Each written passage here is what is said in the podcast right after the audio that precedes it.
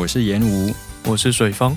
斜杠废青目前是一个主要经营台日作家文学与推理小说的说书频道，偶尔也会不定期的聊一些生活当中的经验与时事，希望能够透过声音与大家分享最近看的新书或者经典作品，以及我们的一些个人观点。那我们就准备开始喽。欢迎收听斜杠废青，我就废哦，大家安安。大家安。安什么意思？OK，现在录音时间是七月二十五号星期天，就奥运已经开始的这一个日子，是的，没错。然后我国目前拿下一面银牌，没错，目前是。对，没错，嗯，嗯，对，然后那个前天晚上的那个开幕式，你有看吗？有觉得有什么样的想法吗？呃，嗯一方面就是跟期待有落差啦，有蛮大的落差。不过就是有蛮大的呃政治因素吧，政治因素，还有一些日本自己的问题。对，那大家可以去听那个收收收那一集。嗯，对，我我有看到文章，我还没听。哦，OK OK，那就啊，反正就是至少办完了，至少办完开幕式了，就是还是蛮开心的。嗯，而且如果在不知情的状况之下，可能也不会觉得说这个看起来有什么问题。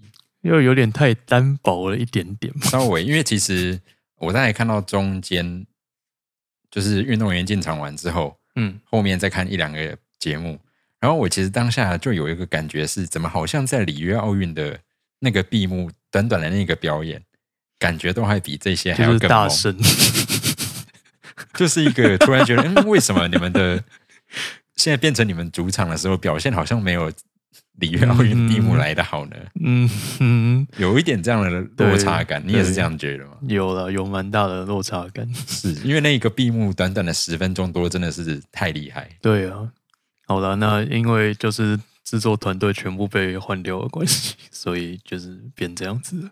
我们很遗憾。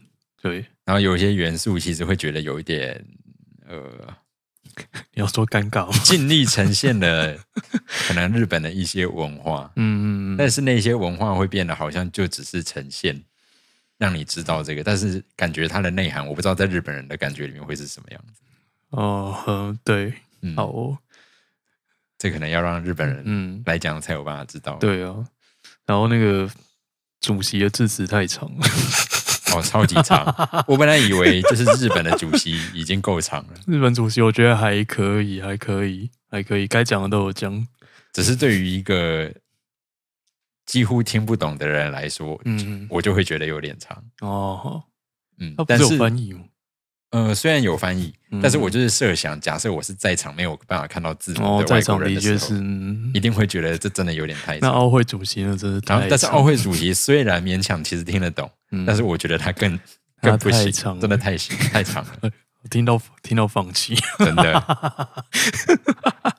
OK，好，所以呃，刚好这礼拜奥运开幕了，那我们今天要介绍的这本书啊，呃，如果大家有印象的话，我们之前有做过说，日本其实有两个非常重要的文学奖，嗯一个是所谓的芥川赏，另外一个是直木赏。嗯，对我之前才在讲说，嗯直木赏听起来像是某一个人这样。这样子啊，好，好，然后呃，芥川赏这个东西，其实它主要是比较给制作呃写纯文学的短篇作品的新锐作家、嗯哼，哦，尤其要特别强调，它是一个专门鼓励新出来的作家的一个奖项。是的，所以说，通常你得到这个奖的时候，就代表他们认为你应该是非常具有未来性、前瞻性的一个作者。嗯，那当然，会不会你写完这本就没有后面的，这也是有可能了。对，那也是有可能。是，然后另外一个直木赏的话，则是针对比较大众取向，嗯所以通常那些都会是畅销作品。嗯嗯，没错。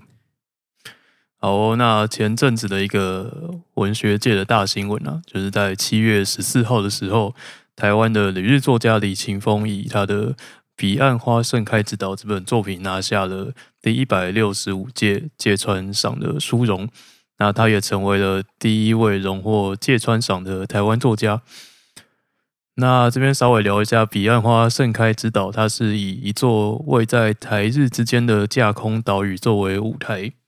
那岛上呢是由女性掌管宗教祭祀，还有政治跟历史方面的职务。那作者更为这本书创造出了一个杂糅了台语、日语、汉语，还有某部分琉球语的特色的新语言，叫做女语。那只有岛上一定年纪以上的女性可以使用。那我个人很喜欢这种架空世界的作品，那也很期待可以看到这样的新语言是如何在书中被使用的。那希望可以早一点看到中文版。那李勤峰其实是作者的笔名，他是一九八九年在台湾出生，然后十五岁的时候开始自学日语，然后后来大学的时候在台大双主修中文跟日文。然后一直到二零一三年的时候，他赴日就读了早稻田大学的日语教学研究所，然后去取得那边的硕士。那在二零一七年的时年的时候，他以独舞获得了第六十届群像新人文学奖。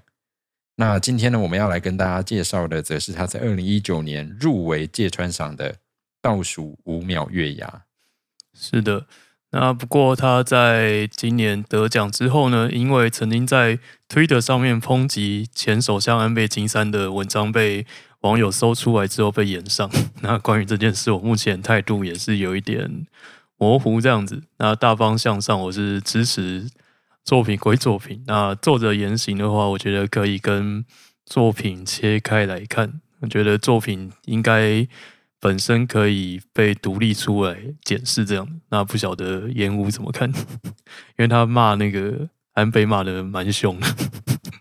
嗯，这件事情我倒是比较持保留态度。嗯嗯，因为我马上想到的就是另外一个我们台湾自己也有的例子。好，两个，我现在冒出两个。一个呢叫做我红蓝，一个叫做龙应台。哦，OK OK，你懂我意思吗？好吧，好吧。你要举这两个人为例子的话，我就无话可说。你懂我意思吗？好哦，尤其红，尤其红蓝的书，说真的，真的是有点会因为他的一些个人的言行，而进一步的，我对他的书的时候，他的一些红人算文学家吗？红人不是文学，红蓝其实是科学家。对啊，对啊，那但是科普作，但是他的著作里面就，嗯，因为就会开始大家就会去特别去检视，尤其是他的一些翻译过来的文字，嗯嗯嗯，然后呢，这时候。所有的缺点就会一定是完全被放大。OK，那这时候他个人的言行会不会影响作品呢？这件事情我就不敢讲了。好的，嗯嗯嗯，这两个例子有没有突然就好吧？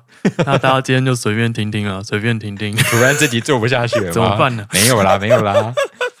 不过这一点的话，因为呃，我是举了我们台湾两个真的是争议性可能比他还要更大的人啊。我这个闹上国际舞台也是蛮大的。呃，是啦。好啦，我们就随便随便随便弄弄，突然就不小心把自己的台拆掉，有没有？OK 了，OK 了，反正就言上中了。那不过那个作者他真的不太看场合说话了。我有去看他的那个得奖的记者会，然后他得奖记者会一方面他就是记者不知道为什么问他说，就是他最想要忘记哪一句日文？这个问题到底是什么意思？我真的不知道什么意思。然后他说他他最想要忘记的一句日文是那个“五兹库西霓虹”，呃，就是美丽的日本。这句话听起来就是不太妙啊，我真的是傻眼。然后刚好这句话是那个川端康成获得诺贝尔文学奖的致辞演说的题目，就是蛮精彩的，也是那个前首相安倍晋三的政治口号之类的。反正就是一个，他就回回答最想要忘记这一句。对啊，真的是很感的。这时候真的不能说什么政治归政治，文学归文学。是啊，因为他自己那个受中央社记者访问的时候也有说，就是政治就是生活的一部分。那他他他都没有想要切割了。那他看来就是要这样落实，那我们有没有也没有办法。是，但是至少在从这点我们也可以知道，他其实也不是。得奖之后才开始是这样的人，对他就是这样的，本来就是这样的人。所以说，反观来讲的话，就是芥川赏的后面的那些评审，他们才是真的维持客观中立的一群人吧？是啦，是 伟大的评审们。好哦，那这是作者的一点介绍了。如果你可以，你可以搜寻一下作者的名字，然后去看一下他的访问，还有演上的内容。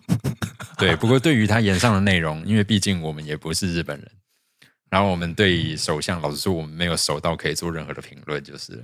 嗯，所以基本上我们这一块就语带保留了。好哦，我们就回到我们今天还是就是回到我们的作品本身。有有哦，好，那大家自己就是自己评判了，自己评判。然后今天要介绍的这本是二零二一年一月，今年一月联合文学出版的《倒数五秒月牙》，里面收录了两篇短篇作品。那今天就直接照《倒数五秒月牙》这一篇。那第一个很酷的事情就是呢，它是用日文创作之后，再自己把它翻成中文版。那大家待会如果你听到书的内容之后呢，可以想想看，这样一个就是绕道的过程，好像是蛮有趣的。这样就是先弄成日文之后，再自己翻成中文的这个神秘的途径。那入围芥川奖的这一篇《倒数五秒月牙》呢，它故事的主线非常的单纯，讲的是两个女子，那她们在日本就读研究所的时候认识了。在多年之后呢，他们两个在东京重逢，然后一起吃饭、闲聊近况，最后在车站离别，就这么样一段简单的故事。那故事呢，从主角林于梅她在车站见到研究所的同学钱宇石英开始，那一直到两个人走进餐厅的开头这一段，作者他细腻的写下了他们从招手开始。然后主角内心的忐忑，多年不见了，一开始应该要讲什么话呢？微笑的幅度应该要多少才不会太超过老同学的程度呢？拥抱的时间和分开的时机点该怎么拿捏呢？拥抱之后到出发前的空白又该说些什么来填补呢？之类的。那作者写到说，路上我们的对话与交谈全然没有触及任何本质性的事物。但是为了要弥补空白，这样的对话却是必要的。我与石英还不是那种能够在空白与沉默中坦然自若的关系。那我个人觉得是蛮平凡，但是非常精彩的一个开头，就是表现的那种日本人的距离感。他把认识但是不熟却又很久没有见面的这样的两个人之间的距离感呢，用文字写了下来。那在这样的距离感之中，更能感受到，其实主角林于梅对两人之间这样的距离并不甘心，她并不满意这样的距离感。那她希望彼此之间的关系可以更拉近一点点，但是又怕自己单方面这样一拉近，对方反而会因为害怕又退得更远。那我觉得作者把这样微妙的关系确实的记录了下来。呃，演武听到这边不知道觉得怎么样？怎么看待这种日式的暧昧距离感呢？因为他刚好这一段开头提到的是两个女生，但是从名字来看，应该一个是台湾，一个是日本。嗯，是的，是的。所以说，就等于是说，哎，从一个台湾人的角度，但是他又在拿捏跟对面这个没有那么熟熟到那种程度的日本人之间，是的，对揣摩很久。对，这是这真的是蛮困难的一个问题。嗯嗯嗯，嗯，像我之前呃，二零一九年的时候，我去参加个日本日青，对，然后当时就是我们三十五个歌手，嗯日本的歌手加上四个台湾歌手以及一个菲律宾的歌手。嗯嗯，那其实这个就是一个嗯，神秘的国际，对非常神秘的。然后你会发现说，其实这个合合合唱团很特别，他们有些人可能几乎每一年都可以重复考进来，嗯嗯，他们其实自己国内也是要甄选的。然后有些人就是常常在加入这样的团体，然后其实他们彼此本来就已经认识，哦，那真的很难打进去了，神秘的小但他们。其实又很有礼貌，哦然后也蛮愿意说，哎，跟你有一些交流沟通，哦，然后甚至我们呃，因为我们之前集训的地方是在山中湖的一个，很像是你在一些真好，动画里面会看到的，夏日合作那种。对，就是集训场地。我有去查过，说我们集训的那个地方，它甚至是可以容纳管乐团去集训。哦，那很大哎。对，然后它的确是有这样的场地，然后再来是说每一天，哦，我必须讲那个吃的东西真的很夸张，每一天就是一人可以有一个座位，然后呢，每一一每一份都是会，你到餐厅的时候就是直接塞好，桌上就是嗯一整个 set，、对啊对啊，很每一餐都是这样 对日本的那一种。然后甚至有的时候不夸张的，每个人就是一个小火锅都有可能。呃，好，OK，夸张到小火锅吗，真的 OK，直接就是小火锅只是便当之类没有没有没有没有出现过便当这种东西。诶，那是奢靡的一个是，然后再来就是像这个这样的地方，它也设置有那种澡堂，啊啊，就是那种大澡堂，可以分就是分成男生跟女生这样子。然后那时候就会跟大家一起，快乐的泡他们也会揪团，就是说，哎、嗯要不要一起去洗澡这样？，OK，对，然后就会揪一揪，哦，大家大家就一起去洗澡这样。嗯嗯，然后你就可以想一群男生，然后又都是合唱团的人，嗯，然后在浴室里面唱歌，那真的是是。那个回音真的是 很惊人的，，对，还好附近应该是没有其他人，毕竟是山中，对，他是在山中的一个，我们走到最近的有人的地方，应该就是 Seven，哦，但走走到 Seven 至少要十多分钟，合理合理，对，就是这样的距离。哦。然后它是最近的建筑，哦，对。然后当时就是，不过这个好像又不太一样，听起来营就是他算是营队嘛，营队总是要就是对，大家距离感不会那么重，对啊，嗯，像是奥运一样吧，应该算是吧。对啊，就是对啊然后来自各国的选手。然，后印象很深，也有日本的朋友很很喜欢，就是说，呃，好，自己往脸上贴金就是他们喜欢拉纤人。哦，然后听到我们有人从拉纤人来的，然后呢，就特别把他带来的一瓶那个自己好像是他们他们他的团员那边嗯酿的一个好像蛮有名的酒，嗯嗯清酒。嗯嗯然后第一次喝到这么惊人的清酒，哦我觉得我以后对清酒就是就是期待会非常的高。对期待会高到高到不行，我都还有拍照留下来。，OK OK，对，哦，因为我怎么讲到这里？好，算是我们回来快乐快乐的记忆。是 好哦，那可能就是可能就是主角内心纠葛太多了。嗯，不过对毕竟对啊，一般的状况之下，应该是会有很多要考虑的。可能就是一对一跟多对多还是有点差距。是，好、哦，然后我们继续往下看，除了多年不见的朋友这种日式的微妙距离感之外呢，书中他也透过钱宇这个角色来表现出一种独在异乡为异客的距离感。那钱宇他在研究所毕业之后呢，来到了台湾，因缘机会下嫁给了台湾人，成为台中的一个大家族的一份子。他不但要习惯大家族的生活方式，也要习惯台湾的天气，习惯台湾的习俗。那又因为钱宇他中文是在日本学的，他又曾经到中国的陕西省当交换学生，所以他之前习惯的是普通话跟简体字，还有就是中国腔调。那相信听众朋友跟演武应该都能一听就分辨出一个人的中文是跟哪一边学的吧？应该是蛮明显的啊。对啊，那他钱宇就因为这样子，他好不容易把超困难中文学会了，然后居然又碰到腔调问题，就来到台湾之后，就常被说讲话像中国人。那台湾人又很常在口语里面夹杂台语，所以让钱宇感受到语言上的一种距离感，这样子。听起来好悲惨。对啊，好辛苦，真是辛苦学中文的各位。尤其越靠近近代，你讲话像中国人这件事情，就是这通常不是一个称赞的词。呃，又要辱华了。哪天不如华了？好，OK，啊，因为我最近在用那个一个神秘的语言学习的平台，叫博数博数，啊，博数博数对，然后上面就是你可以去上面学一些外语啊，然后就会有当地的外国人帮你来呃订正这样子，对，那上面就有很多中国人，嗯哼，对他们就会帮那个在上面学中文的外国人，就是批改口说跟那个写作，很神秘，某种文化上面试图达到统一的一个方手段这，我都不太清楚啊。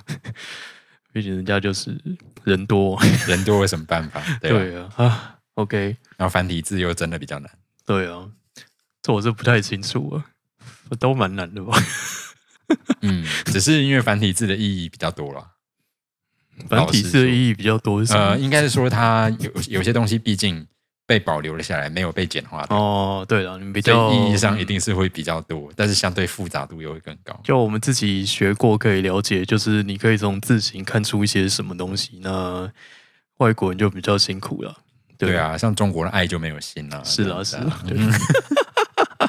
然后钱宇他在里面也有提到，就是他有比较，就是自己的名字的三种的汉字写法也蛮有趣的，因为就是用中国汉字跟日本汉字还有台湾汉字三种写起来会不一样。嗯哼，然后他自己是比较喜欢日本汉字啦，就是介于中间这样，是。就没有简化到那么简。是，对，因为他觉得就是前语实音的那个繁体字写起来太重了。之类哦，的，你说“十”这个字吗？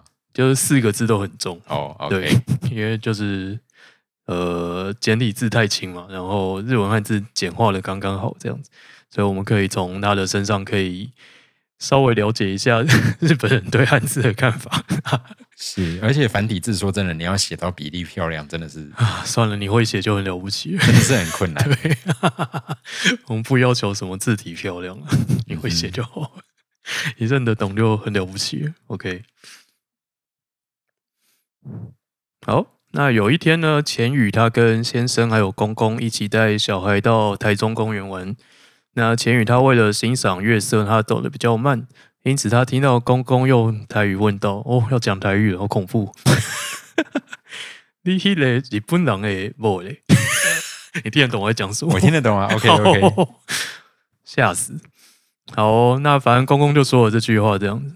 公公用台语说了这句话，虽然公公他应该没有恶意，那钱宇他自己也觉得自己是日本人没有错，但这句话听起来就不是很舒服，这样子，那就会让人觉得说一个外国人要进入完全不同的文化环境生活，他真的是有非常辛苦的地方。那作者在这方面也有非常深刻的描写。那我自己会觉得，就是很难拿捏跟来台湾的外国人说话的距离，因为就是有太多需要考虑的事情了。那不晓得严武怎么觉得？我觉得这件事情对我来说，完全就是看对方。哦，嗯，因为如果对方，对啊，如果不是那么熟的话，那当然我就是维持这个。哦，哦，要看他怎么表现的。对啊，嗯，因为其实说真的，这种情况之下，会感觉到冒犯的，一定几乎都是对方，不会是我。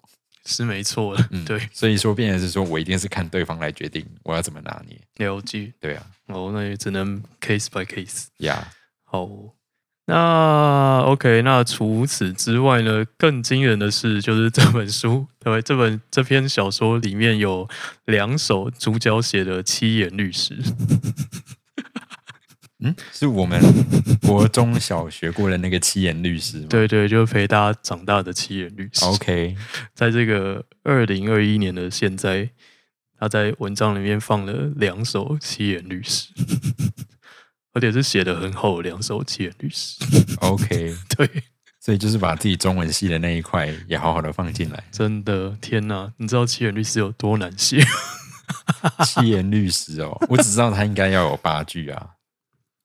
对，他有八句，然后他要就是他有对仗，然后他该押韵的地方要押韵，不该押韵的地方不能押韵，然后平仄也是，平仄要平平仄要就是放好，然后还要用点，哦，是啊，嗯，要用点，哦，这个是律师才有的吗？就是好像就是用点会比较厉害，然后它是有用点的。它有用点，，OK，好恐怖，超夸张的。那就是主角他就是从台湾搬到日本去住嘛，然后他居然在行李里面放了一本古典诗韵意见。那帮大家翻译一下，这是一本就是工具书，它是用来查呃你要押某一个韵的时候有哪些，就那些那个韵里面有哪些字可以用的一本字典。他背了这样的一本字典陪他去日本。嗯，我自己不太能理解你为什么行李已经够重了，还要带一本古典诗韵意见。这个写的不是作者本人吗？这我不太清楚，它毕竟是小说了。嗯哼，如果是说作者本人带这个，我就觉得合理。嗯，我觉得他应该就会带，就是稍微有写到他自己一点点。是，不然的话，这个实在是也不知道该从哪里吐槽。我不知道该怎么吐槽。他可能就是把它当圣经一样啊。为什么要把一本工具书当圣经？就可能从小的时候，你知道的，就是在路上啊。然后差点被一颗苹果砸到，然后这时候他手上就是刚好带着一本一本古典诗韵意见，有没有救了他一命？啊，救了他一命哦！然后就把这本书当成是圣经这样子。然后之后就是以此为报复，考上了中文系。对，然后不小心又双主修了日文。好，我们到底在讲什么？我也不知道。啊，OK，我觉得他真的很厉害，就是敢在小说里放。两首七言律诗还自己附白话中文翻译，嗯哼，尤其他应该在日文版也附了日文翻译，是就不知道他日文是怎么翻的，这我就不太清楚。对，好，那如果有日本的听众朋友，你可以去看看。嗯，这就很像是日本的那个 那个叫什么牌剧嘛。哦，对啊，对啊，对。每次看到像是说樱桃小丸子那个牌剧有没有？它翻成中文的时候，我们只知道意思，嗯嗯，但是它在它的格式上面的美，我们是不会知道的。哦，我可以理解，对对对。所以说，同理来讲，他这个七言律师翻成日文，应该顶多就是意思翻过去了，应该是吧？因为不太可能，你凭这怎么可能在日文里面？也不可能押韵吧？对啊，虽然那个乞巧计程车它的 rap 有押韵，很猛哎。哎，你有看你有看到 rap 的那一段还没。好，它里面有一个角色会 rap，就是他说话都是 rap，然后然后他就是中文翻译的大大就是照着他的翻，照着他的押韵翻，哦，很恐怖。好的，很恐怖，就推荐大家去看《七巧计程车》。OK，好。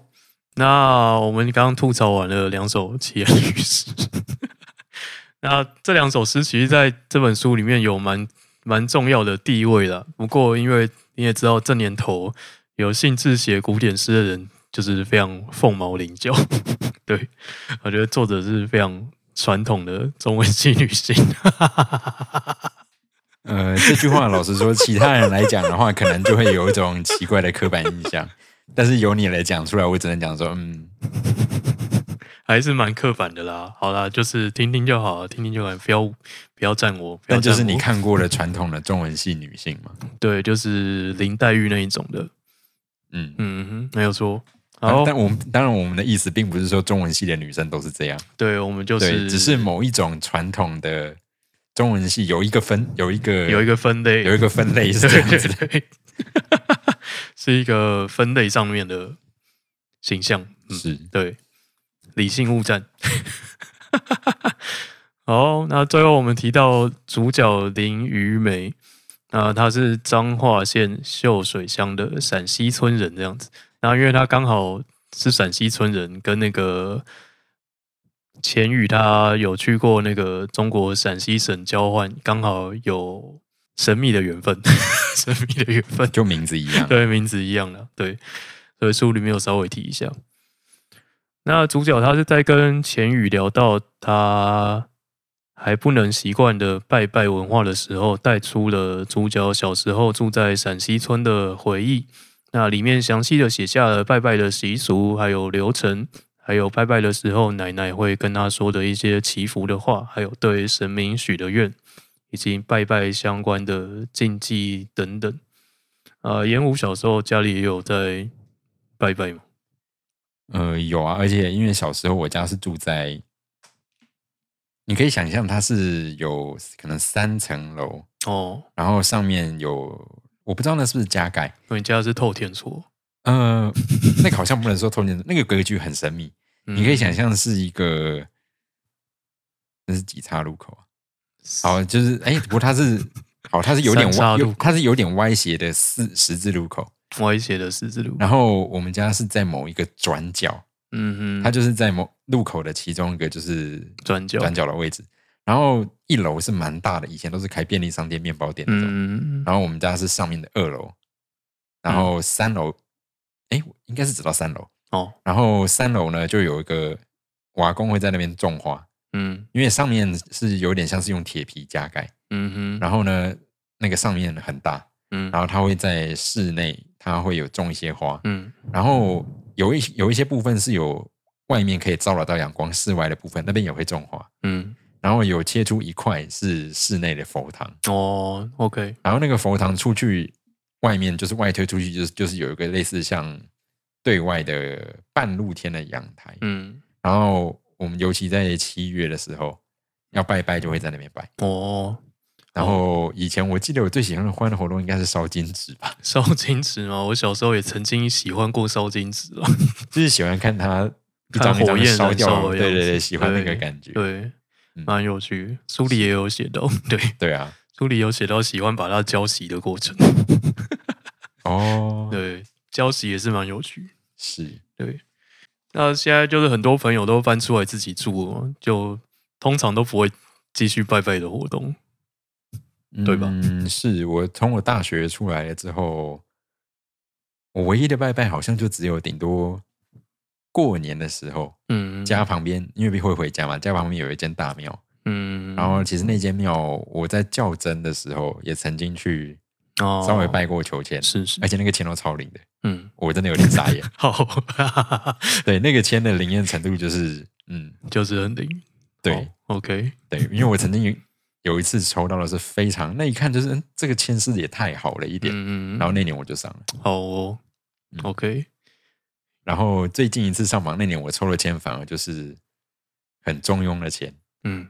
但它里面的内文大致上就是叙述说，呃，今年就是我问的事情，嗯，然后总之呢，就是完全要看你自己，好哦，就是没有什么贵人的意思，嗯，没有什么贵人会帮你，然后大家就是风平浪静，但是结果会怎么样，完全要看你自己，是。大概是这样子的现实。好哦，然后我第一次上榜那一年，就是各种一帆风顺，对，就是那种你会觉得，嗯，这这签诗也水到写的太好了一点，哦，对，就是那种有贵人，然后你会今年会有您会有双喜临门之类的这样子的概念。你知道吗？OK，我觉得 OK 嗯好好。嗯，大概是这样，好哦，所以就是特别有事的时候才会去拜拜，是，了解。嗯，因为小时候像我考试，我反而还没怎么拜，我也没有，嗯，对，对，就是水方就是天资聪颖，没有，没有，没有，绝无此事。好像还是有趣哦，就是就是家里或者学校想要，学校学学校学校对学校我完全叫大家一起去，是的，神秘。好哦，那就是从拜拜的习俗呢，它衍生出了另外一段关于学校的回忆，就是主角他呃在高中的时候跟另外一位女同学在放学后的教室里拥吻，被老师发现，那回家就被父亲毒打一顿，然后被妈妈打骂，这样子，最后林雨梅就逃出了家门，骑上单车到了她没去过的某个地方，在路边的小庙里面过了一个晚上。嗯，是的，那这是一篇以女同志为主角的小说。那我自己也很少接触女同志相关的作品，那也有可能是以前年纪小的时候还看不太懂，离自己太远的书吧，像是邱妙金的《鳄鱼手记》、蒙马特遗书之类的。那对那时候的我来说有一点难理解，不过我觉得这本还蛮好读的，作者用的文字很亲民，很容易让人感同身受。那除了文学作品之外呢，对我来说最经典的应该还是桂纶镁跟陈柏霖主演的电影《蓝色大门》吧。啊，烟雾有看过吗？蓝色大门，我有点不确定，嘿好像应该有看过，但是我真的就是看过有点久的时候，我可能就会忘记他的。就是游泳队吉他社啊，还有那个，这样说好像有，但是我真的印象不深了。哎，OK OK，然后你讲，你刚刚讲到邱妙静的《鳄鱼手记》，你看过？我我没有，我好像试着曾经找过他的内文，哦，然后我稍微看了几行之后，我就发现我就放弃了。好像真的没有办法，那个那个真的等级有点太高了对啊，我觉得距离有点远。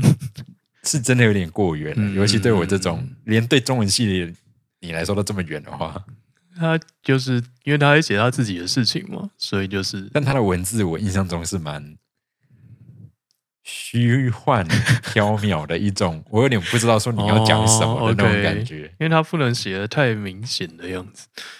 就就但就是这种感觉会让我说，嗯，对，我可以理解。对于喜好欢直接来的嗯嗯来说，就会觉得这个有点好难以阅读。是，那这本蛮直接来的，大家可以看看。其实看得出来，前面这样铺陈下来，他蛮作者其实蛮有野心的。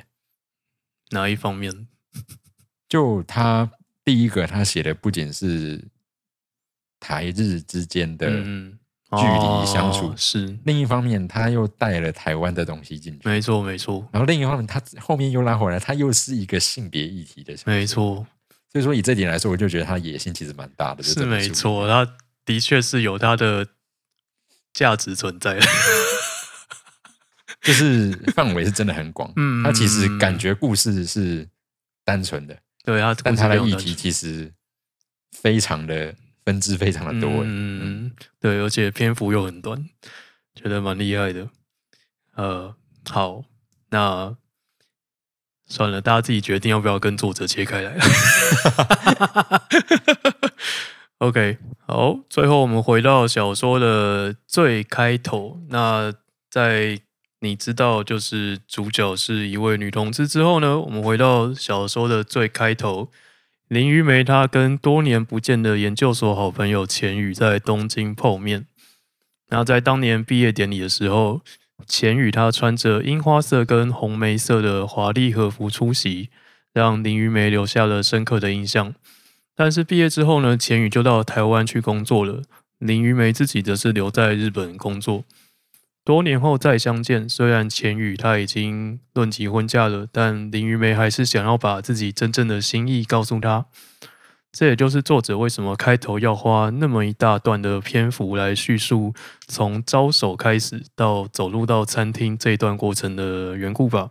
因为这真的是蛮需要勇气，然后需要很长的一段时间来预备的事情，这真的是铺陈了很久哎，非常久所以它是一个头跟尾呼应的故事，啊，算是吗？因为这边还还没有到尾，我、这边还没到尾这边还没有到尾。，OK，对，尾巴要解决标题的问题。标题是倒数五秒月牙，OK 对。那因为不能爆雷，所以大家自己看。OK，好了。不过老实说，他刚刚提到说，过了多年之后，还是想把自己真正的心意告诉他。嗯嗯嗯嗯好，我这边可以 讲一个我自己的事，嗯，哦，自己的自己哦，好因为我有发生过哦，好，这件事情。嘿，嗯，虽然我不知道对方有没有在听 Podcast，好哦、这个我实在不确定。OK，对，不过我的确有遇过说，那是我大学毕业之后，嗯啊，大学毕业之后，印象中是过了两年吧，还是一年多之类的。Anyway，然后就有以前其实还算是不错的朋友，嗯。嗯，如果以非常亲密的好朋友是十分来说的话，我觉得应该至少有个七分左右，嗯对，六到七分，就是一般以上嗯的朋友。然后就某一天有收到他的电话，他是真的直接打电话，哇哦，OK，然后就是选择讲述他的心意的。哇哦，对方也是一位中文系的女生呢，嘿，居然选了电话，所以我觉得这个勇气真的是非常非常非常大哎，天哪，对，所以说我反而我觉得是哇，这一段我可以理解他，嗯嗯嗯嗯，我可以理解，是。嗯，真的要抱着非常大的勇气才讲得出来的，所以相对如果不能接受的话，也真的要好好的嗯，跟别人讲。对，没有错。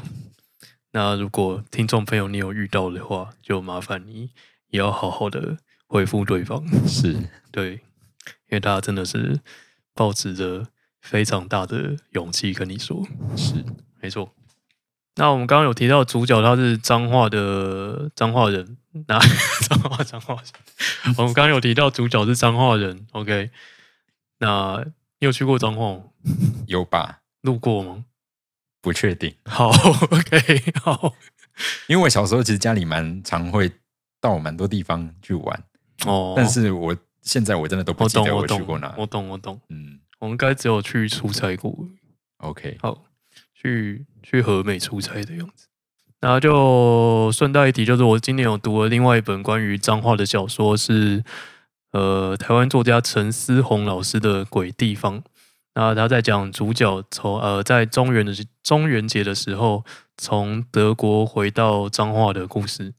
那里面它也包含了台湾的传统文化跟同志一体，那也是非常精彩的一本作品。然后因为这两本书的主角刚好都是彰化人，然后书中的描写就会让人家觉得说彰化真的是很乡下的地方。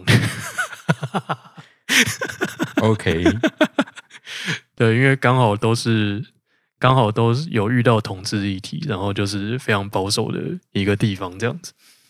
那如果有机会的话，再跟大家介绍这本《鬼地方》。至于在餐厅吃完饭之后，两个人有怎么样的互动，去了哪里，做了什么，最后的最后，林玉梅究竟有没有把她的心意好好的传达给千玉呢？我们就留给听众朋友自己去找书来看喽。因为这本书太新了，没有办法爆雷。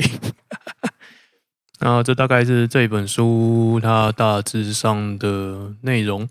那我觉得这本书它除了巧妙用文字呈现出各种人跟人之间的距离感之外呢，我觉得它在语言的使用上面非常的高明。像是我们刚刚有稍微提到，书中有很多种语言的呈现嘛，它书中交杂使用了。台语、中文跟日文，而且它在文字上也有日文假名、繁体字、简体字，还有台语用字的呈现啊。稍微有点遗憾，它不是用台罗拼音啦。OK，那会让我很好奇，它原本日文本的样子会是怎么呈现的？那它台语的部分会用片假名拼音再附注吗？那他繁简体字是不是也是全部都要先用片假名标一遍再附注这样子？觉得是有一点技术上面层面的困难。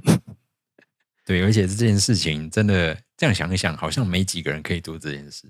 嗯，因为你等于你要做到这件事情，你一定要是精通中文跟日文才没做得到，，而且不是一般你只要会就好哦。对，而且你啊繁简还好，繁简还好。繁跟简还好，对对，但其实你中文跟日文这一块，你必须两个都精通才可以。对，所以以这件事情来说，他身为是中文系跟日文系，真的是没几个可以做到这样。是，然后还能写出这样的内容，好，觉得厉害。那书中呢，就是透过了这样子描写人与人之间的距离感，然后呃，语言上面的某一种界限，还有文化之间的隔阂，那透过交流慢慢的拉近，还有消除呃人与人之间障壁的一种过程。那或者是再怎么试都被隐形的墙挡住那种无力感，就像是那个呃石英在台中的家里面的生活那样子。那书中都有非常精湛的描写，所以还是推荐给大家。那也很期待新作品《彼岸花盛开之道》综艺版的问世。那不过，因为我还是去看了他的专访啦。那他在他的专访里面有提到说，他因为自己有在写作中用尽全力，把自己想写的东西都写出来了，所以不管得什么奖都是理所当然的。我个人真的是觉得 有一点不太行。我比较好奇的是，他这里理所当然是什么意思？就他就是这样讲，但是理所当然，我的感觉是好像可以有不同的解读。哦，要怎么解读比较正面呢？一个理所当然是指说我得到奖是理所当然的，对啊，对，但另外一种我的看法会是说，呃，我用尽全力，我得到的奖不管是什么，基本上我反正我已经用尽全力了，嗯得到什么就是 那个都是就就是那个样子。哦，所以这个理所当然，你要把它当成是说，他觉得他应该得奖，嗯，或者是得什么奖，他都已经不后悔。OK OK，好，你可你可以理解，我可以理解有一个微妙的差异。对，好，所以我才有点好奇，说他原本的语义来讲，原本会不会有这个差异嗯 OK，因为他原本就是这样讲，嗯就是挂号那样子。那日文的理所当然跟我们的理所当然，他用中文讲。哦，，他用中文讲，他用中文讲，哦，很难呢，因为你如果把它想的比较正面一点。比较自大一点的话，嗯当然这整句话就是解释解释成说他这一这一篇怎么投应该都会得奖，对，就会解释成这样。没错，但是你怎么想都觉得你怎么你一个人真的会敢讲说你这篇作品投去哪里都会得奖？因为他毕竟被延上了。嗯 嗯，嗯，很难呢。好，大家自己诠释。因为你可以这样想啊，如果用尽全力，然后他写出来了，得到的只是一个安慰奖，嗯那这个理所当然解释得通吗？是不通了。嗯，嗯，好，不知道。我不知道。对啊，有点困难。中文怎么可以了这么难？对啊，中文不愧是也是暧昧不明的语言。好，那不管你对这个得奖感言有什么想法，那你大家都可以想想看。那你觉得一个得奖感言应该要说点什么？那我们需不需要把得奖感言或是任何作者在现实中发表过的言论，跟他的作品摆在一起来看，或者是可以分开处理？那这个问题我们就留给大家自行做判断喽。在等待《彼岸花盛开》指导中文版的时间，如果大家有兴趣的话，我们也可以带大家看看他的另一本译作，叫做《独舞》这样子。那大概是这样子。好，那今天我们节目大概就到这边。好，我感谢大家收听。那下一集下一集好像要为大家介绍，寻亲者是的，《寻亲者》，台湾作家的《寻亲者》是是一个关于调音师的作品。啊、是一个关于调音师的作品，嗯，主角是调音师，哦，觉得蛮有趣的。很神秘。我觉得调音师这个职业一直对我来讲都有某种奇怪的，奇怪的想象诶下次来听听到底有怎么样奇怪的想象。就是好，我觉得这个主题还蛮适合，就是跟你来聊，好哦，因为我一直在想调音师跟音感一定是有关的，但是像你有绝对音感的状况之下，嗯哼调音师这个职业你会比较容易做吗？会吗？它不是一个就是需要记忆的活动吗。像我说那个名技，就是技术技术，它需要技术。是有技术啊，但是你的耳朵会不会影响？我一直不知道这件事情。我也不知道诶、哎对听好哦，对，好哦，那就是期待下次来聊聊看。对，然后更后面的话，我们就会开始进到金格式了。哦，笑死。好哦，那我们就就期待后面了。好，感谢大家收听。今天就先到这边，嗯嗯，，好，拜拜。拜拜。